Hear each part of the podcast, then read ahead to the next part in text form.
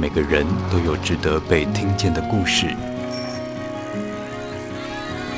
Bravo，故事亭。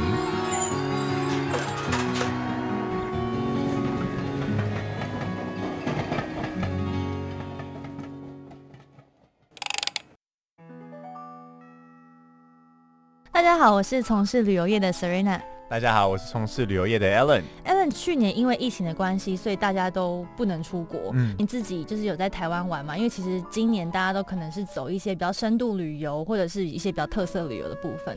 哎、欸，有哎、欸，因为其实原本预计说上个春节是要跟爸妈到北海道滑雪。对，那后来因为疫情的关系，就整趟旅程就没办法去了嘛。哦，所以去年整个年度我们玩台湾其实蛮多个点的，譬如说像是屏东的阿朗伊，它的那个七彩的那个爬山嘛。对，然后还有我们有到花东的立松温泉，对，它都算是就可能要花比较多的时间，不太像说不是你开车哦，你可能下到那边就可以直接进去，它可能过程要溯溪啦，或是要登山，嗯，其实它都算是蛮深度的玩法。那你都是跟朋友去玩吗？还是说跟家人？呃，都有都有，就是有跟家人一起出去，嗯、当然我们也有跟朋友，就是三五好友都一起出去旅游。嗯、那只是说近期有一个比较特别的是，嗯，呃，我们带着朋友跟他的家人到新竹的司马库斯。你是说你你的爸妈还有朋友的爸妈吗？对啊，就好几个不同的家庭。这样是几个人呢、啊？这样，我们这一趟出去是十四个人，嗯，所以是很可怕的回忆，还是是好的回忆？呃，其实一开始有 有想说，哦，可能是一个不妙的旅程。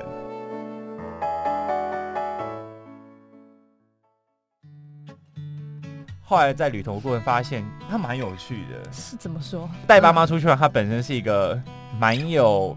压力的一件事，呃，很应该是说很有挑战性哦，对，很有挑战性，蛮有挑战性的。我我我就会觉得，他这个旅程你可以知道，他不会很轻松，是因为你可能必须要张罗很多的事情。就是、欸，所以其实因为带着爸妈，然后其实出去玩有很多规划，都跟。带朋友出去不一样，完全不同。因为其实你跟朋友出去，你可以很放松啊。比如说，我想要在这一站留多久，我就留多久。嗯、可带妈妈一样，完全不行。就是，对，你能越早出去，你就是越好。那你这一次就是跟朋友一起带着爸妈，你要怎么安排行程？我觉得你这问题问的非常的好，就是。你要跟朋友出去玩，然后你要带来爸妈，你要怎么样去取得中间的一个平衡？刚好就是说，因为我爸妈自己也是做旅行社，嗯，所以其实这次的行程的规划主要是由我爸妈这边去安排。哦嗯、那我这边的话，其实就是主要是联系我的朋友啦，就把人兜起来，把人兜起来，就把一些注意事项跟大家讲。嗯、我觉得蛮轻松的。那你就是在这次旅程过程当中，有一些比较特别的，让你印象深刻的回忆吗？有一点真的让我很不一样的是，当初为什么会想要规划这种旅行，就是因为其实我们几个三五好友非常喜欢出去玩。嗯，我想说，那不然这样好了，我就一起带出去。就一方面我又可以花时间跟我朋友相处，嗯、另外一方面我又可以同时陪家。就是两全其美啦。对，原本想的是一个两全其美的方法啦，但是执行上其实还是有一定的难度。没有想到这一次撞出一个不太一样的火花，带着他们出去，两个不同的家庭互相认识之后，我爸妈也可以知道说，哎、欸，我平常。到底是跟着什么样的一群朋友聚在一起？对，那我觉得他们互相的彼此认识、见面。嗯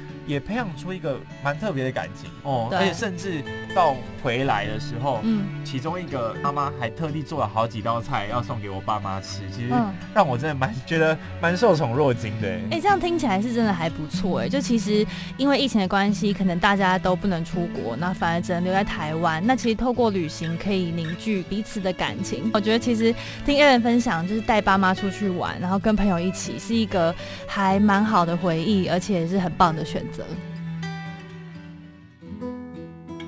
刚刚讲的那次旅程，其实我也在里面。然后因为我平常跟我妈出去就是两个人，然后她可能会觉得说，哦，只有我们两个，或许平常去一些地方没有这么热闹，只有我陪她聊天，那她也没有别的人可以陪她聊天。所以其实这一次她看到哦，一次有十几个人，然后还有平常我我相处的朋友，那甚至还也认识了一些其他人的爸妈，反而呃找到更多就是很共通的话题。我觉得其实这对她来说也算是一个还蛮特别的回忆。其实旅游是一个非常好交朋友有的一种方法，像因为我爸妈他本身是导游领队，嗯，团体旅游它有它的价值，就是凝聚一些感情啊，或是一些陪伴。虽然有可能说啊，你在这次旅途当中，你可能会碰到一些比较人家讲说。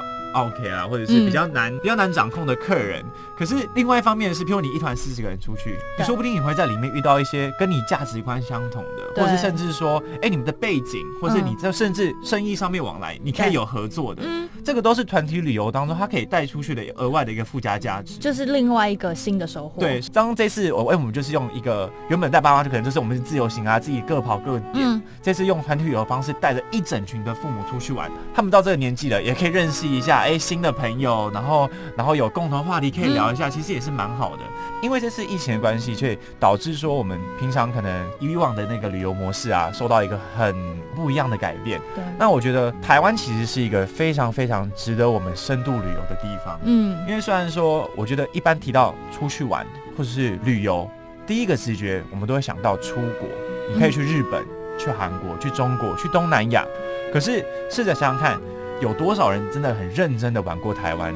嗯，我觉得这一点我是最有感觉，是因为我妈妈常常在讲说啊，我去过很多国家，我都有去过，可是你要跟我讲说台湾，我还真的没有玩过哪几个。对，其实很多人都是在今年疫情的关系才开始认识台湾。说真的，对，因为其实以往他们有机会，嗯，花，譬如说我花个两三万买一张机票，我们就出国玩。对啊。可为什么、嗯、为什么他们没有？明明台湾这么漂亮，以台湾的面积来说，嗯，你可以在一天之内，同时可以看到山。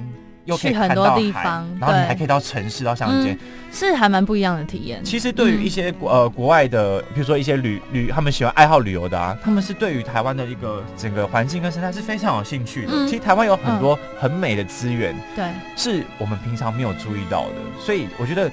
就算之后啦，就算之后疫情结束了，国外旅游开始开放后，嗯，我觉得大家也是不妨可以花一些心思，或者是再多去看一下台湾有哪一些值得我们去探讨更美好的地方。